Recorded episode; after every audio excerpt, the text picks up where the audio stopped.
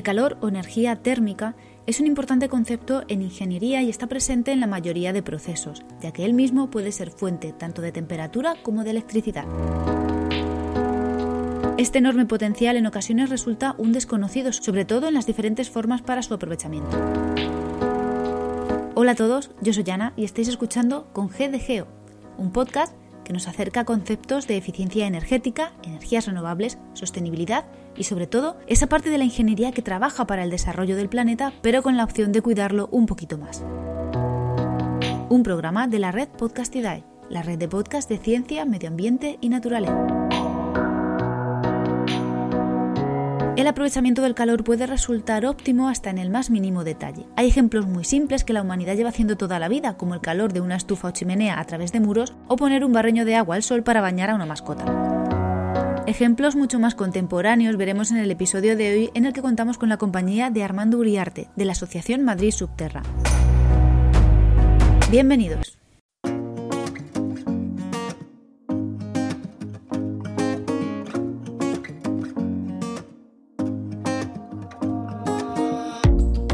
Armando cuenta con estudios de ingeniería mecánica por la Universidad Politécnica de Madrid. Su larga trayectoria profesional ha sido en empresas como Nokia, Flow Server Corporation e Impulso Industrial Alternativo, entre otras muchas. También hay que destacar su importante vinculación a instituciones como el Colegio Oficial de Ingenieros Industriales de Madrid. Actualmente Armando es director y gerente de Madrid Subterra, una asociación autodenominada como una plataforma de colaboración público-privada que aspira a explorar una nueva frontera energética urbana en el subsuelo de Madrid. Con esta interesante premisa, Madrid Subterra, asociación sin ánimo de lucro, trabaja en la divulgación y la puesta en marcha de proyectos cuyo fin sea la puesta en valor del recurso térmico presente bajo el suelo. Así, Armando nos cuenta el potencial subterráneo con el que cuentan los habitantes de Madrid.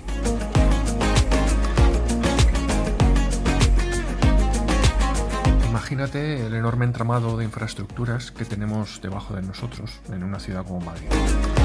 En todas estas infraestructuras, en mayor o menor medida, existe la posibilidad de extraer energía, bien sea porque las actividades que se realizan en las mismas generan calor o simplemente por el hecho de que hay fluidos en ellas, como el agua o el aire, que están en una temperatura más o menos estable durante todo el año. Esto por el hecho de estar a una cierta profundidad. Es, al fin y al cabo una derivada de la geotermia. Sabemos que el terreno a una cierta profundidad está a una temperatura estable, la misma a su vez depende de esta profundidad.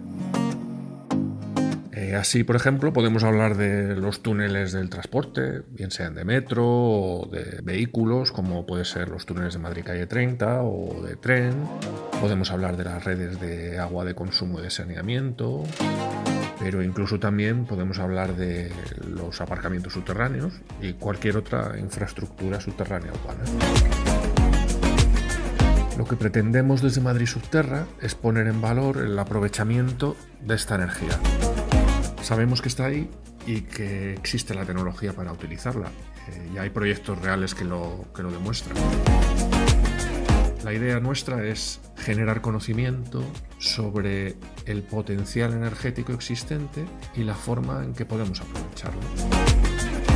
Para esto colaboramos con la Universidad Politécnica de Madrid a través de la Escuela de Ingenieros Industriales y a partir de los estudios que se hacen intentamos promover, tanto con la administración como con el sector privado, proyectos concretos.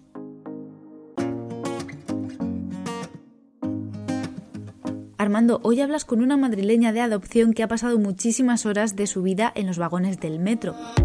Cuéntanos qué papel juega el calor del metro en contribuir a la isla de calor madrileña y cómo lográis hacerlo atractivo, porque muchos como yo necesitamos un positivo motivo por el que recuperar la ilusión por estos túneles.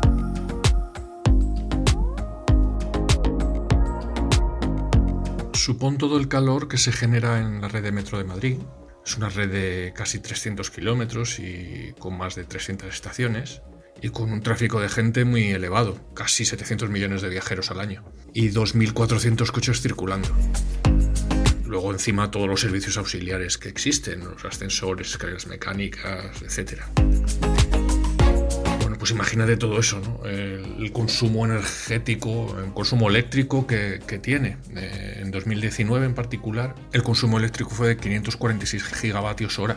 Esto equivale a unos 160.000 hogares. Todo este consumo, que es tan grande, una parte importante, muy importante, se transforma en calor. Y este calor o bien se va al aire o se transmite al terreno. En Madrid Subterra nos preguntamos por qué no aprovechamos este calor. Metro de Madrid ya debe evacuarlo actualmente para conseguir una temperatura de confort adecuada en, sus instalaciones. O sea que por un lado estaríamos utilizando un recurso ahora mal gastado y así dejamos de usar otra energía que podría provenir, por ejemplo, del, del gas. Y por otro lado, estamos haciendo algo que ya hace Metro, que es evacuar ese calor. Aquí, por, en definitiva, tenemos una fuente energética local que se está desperdiciando y que está debajo de nuestros pies. Por otro lado, además, estaríamos dejando de verter a la atmósfera estas importantes cantidades de calor que ahora se emiten. Este calor se acumula en, las ciudades y contribuye al famoso efecto de isla de calor que es tan típico en ellas. Las tecnologías eh, para aprovechar este calor existen, son, son maduras. Así que en Madrid Subterra nos propusimos evaluar este recurso energético en algunos proyectos mediante la colaboración que tenemos con la Escuela de Ingenieros Industriales de la Universidad Politécnica.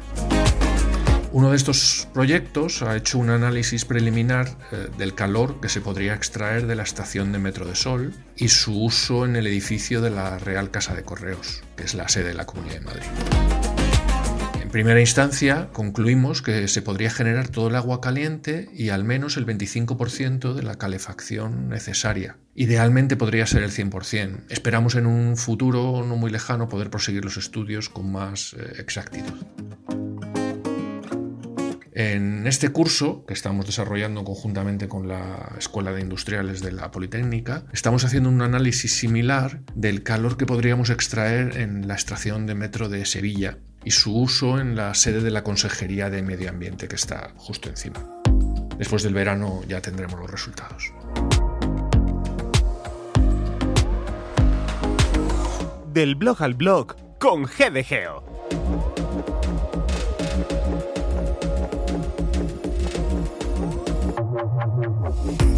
Este fue el motivo por el que me sedujo Madrid Subterra, el aprovechamiento del calor que circula por la gran infraestructura que recorre el subsuelo de Madrid. Diferentes medios recogen la noticia del proyecto que comentaba Armando y he seleccionado para esta sección lectora la publicada en la versión digital de La Razón.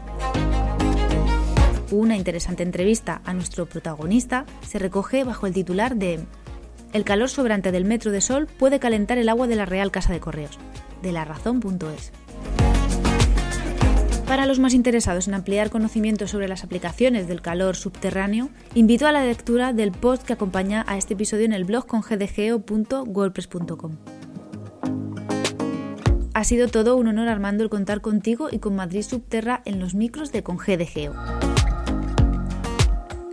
Al colaborador de hoy y a sus compañeros de proyecto les podremos encontrar tras la web www.madridsubterra.es. más figuras que han hecho posible el programa de hoy. Nuestros padrinos, la web trabajamediambiente.com, el portal referente para empresas y candidatos del sector del medio ambiente en España. También Iván Pachi, locutor, productor y la voz que presenta del blog al blog. Y yo, Ana Peña, topógrafa, ingeniera en renovables y la que espera todo tipo de aportaciones tras la etiqueta con GDGO en redes en el blog con gdgeo.wordpress.com, en los comentarios del episodio y en los contactos que figuran siempre en la web podcastidae.com barra con Muchas gracias a todos por seguir escuchando una semana más desde el otro lado del audio. Hasta pronto.